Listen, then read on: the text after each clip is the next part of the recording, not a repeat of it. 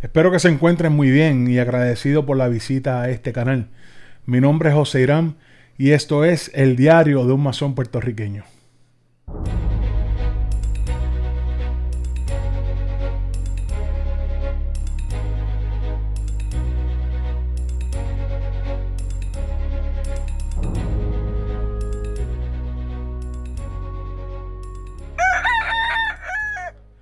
Al comienzo del siglo XX se discutían los contrastes en las nociones de identidad puertorriqueña entre los líderes y pensadores del momento.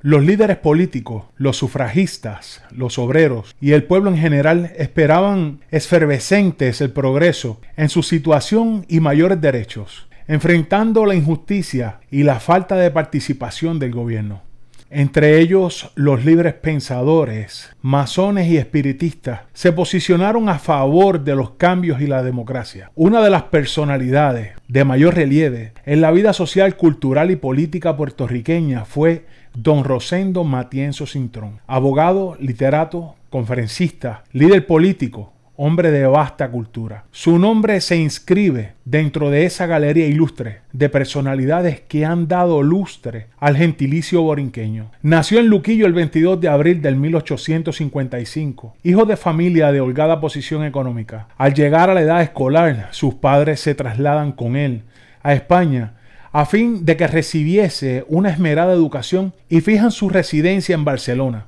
El joven Matienzo cursó todos sus estudios con notas sobresalientes y a los 20 años se recibió de abogado en la Universidad de Barcelona. Viaja mucho por Europa, va a París, Roma, Florencia, Berlín, Londres, aprendió idiomas y conociendo de cerca las características que distinguen los pueblos del viejo continente. En el 1879 contrae matrimonio con Rita Carlota, puertorriqueña, de padres españoles, y de esa unión nacerán tres hijos. Regresa a Puerto Rico en el 1884 y al poco tiempo su figura comienza a despuntar en los medios intelectuales de la isla. Instala en Mayagüez su bufete de abogados y pronto se abre camino hacia el éxito en el ejercicio profesional. Su palabra resuena con especial acento y vigor en los tribunales de justicia, colocada siempre a favor de los débiles y de los humildes. Ingresó a la política mostrando su simpatía por las liberales y en las filas del Partido Autonomista, del cual llegaría a ser uno de sus líderes fundamentales. Con su verbo persuasivo y convincente, Matienzo predicó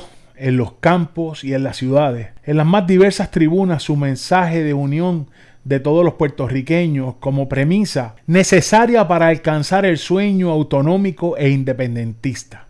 En el 1904, su candidatura resulta triunfante para un escaño en el Parlamento y es designado como su presidente entre aquel año y el 1906 y continuará como diputado hasta el 1910.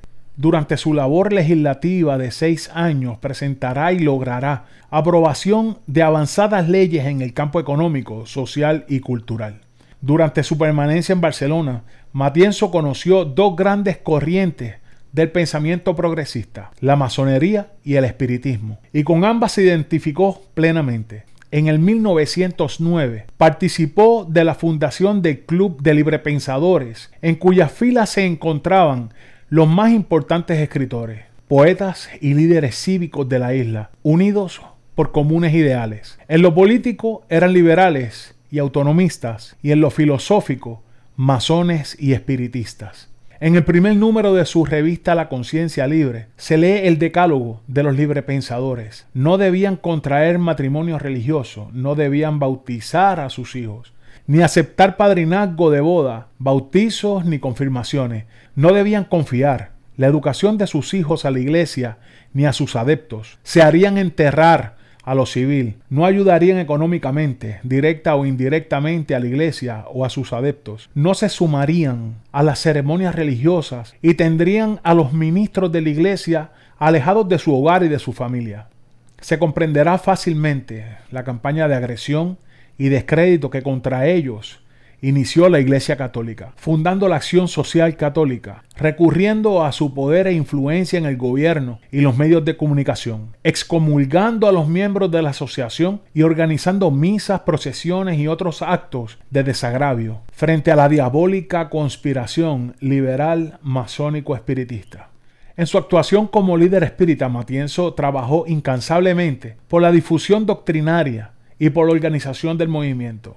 Fue el primer intelectual de renombre que se atrevió a exponer la doctrina espírita en plazas públicas y teatros. En 1903 participó en la fundación de la Federación de los Espíritas de Puerto Rico y se puede decir que ofreció conferencias sobre los más variados temas filosóficos, científicos, sociológicos y éticos en todos los centros espiritistas de la isla. Su nombre estaba entre los colaboradores asiduos de las revistas espíritus de su época, como El Iris de Paz y El Buen Sentido. Entre las numerosas obras que se han publicado para dar a conocer la vida y pensamiento de Matienzo, deberíamos destacar la que fuese escrita por el doctor Luis M. Díaz Soler, director del Departamento de Historia de la Universidad de Puerto Rico, y que consta de dos gruesos volúmenes. El primero, titulado Rosendo Matienzo Cintrón, orientador y guardián de una cultura, que es el más completo ensayo histórico y biográfico acerca del prócer puertorriqueño. Y el segundo tomo, que recopila en su totalidad la obra escrita por Matienzo,